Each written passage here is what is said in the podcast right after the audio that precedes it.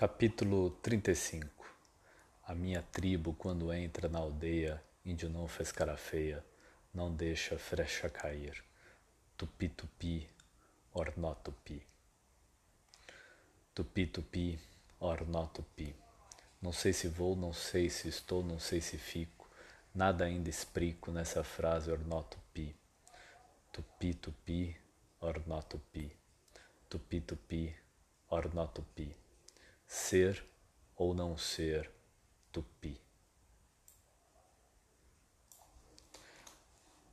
Tupi or not tupi, Zé Celso. Dionísio é outros todos, papos de papagaios. Dionísio é todos os outros.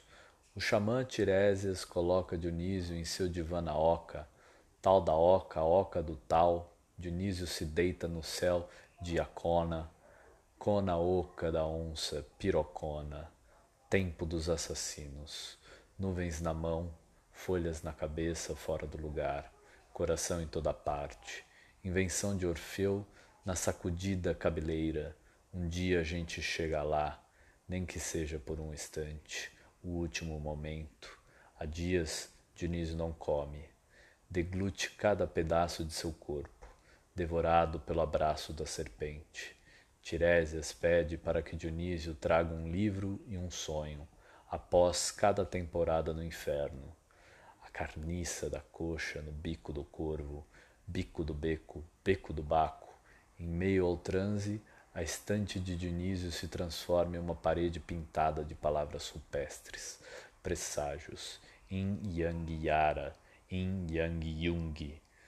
Raimundo tinha uma cobra canoa no porão do seu barco, bêbado.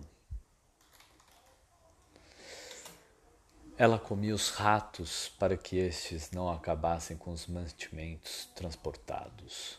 Raimundo subia os rios e descia as catedrais. Levava juta, alimentos, ribeirões e ribeirinhos. As pessoas dormiam nas redes montadas no convés do barco bêbado e dividiam o espaço com cutias e frades. No caminho de Raimundo, a picada da cobra canoa. O barco navega deriva encosta em árvores submersas. Dionísio encontra o navegador desacordado. Leva Raimundo para o hospital da cidade mais próxima. Ancora o beco barba, o bêbado barco no porto. Raimundo não resiste à ardida mordida. O barco se suicida assim que pressente o perpétuo presente no caminho de Raimundo. A cobra canoa trancada no porão do barco, afogado. Uma árvore afunda no Rio Negro, canoa de folhas. Verde vai ficar na próxima seca. A selva salva, salva a selva. Seiva da valsa fluvial, sonhos das cinzas do norte. Uma casa com quintal, Vozes, vozes, vozes do vizinho. O muro que diz. Dionísio nunca soube ao certo o que era ali. Hábitos noturnos, banhos musicais de madrugada. Durante o dia parecia vazia. Naquela noite, dois homens falavam sobre alguma disputa. Não parecia ser uma controvérsia entre eles. Um deles tentava resolver o problema do outro um sujeito simples que conversava com alguém mais velho. O senhor repetia: Não recebo qualquer um aqui. É só porque estou convicto de que você é uma boa causa. O sujeito agradece, bebem. O tom aumenta, a fala fica mole, colocam gelo no isopor. Silêncio dos que foram embora. De repente, um estrondo. O sujeito simples pergunta da cozinha se está tudo bem ao senhor. Ele responde do quintal que quebrava as pedras de gelo. O silêncio retorna, até ser interrompido mais uma vez.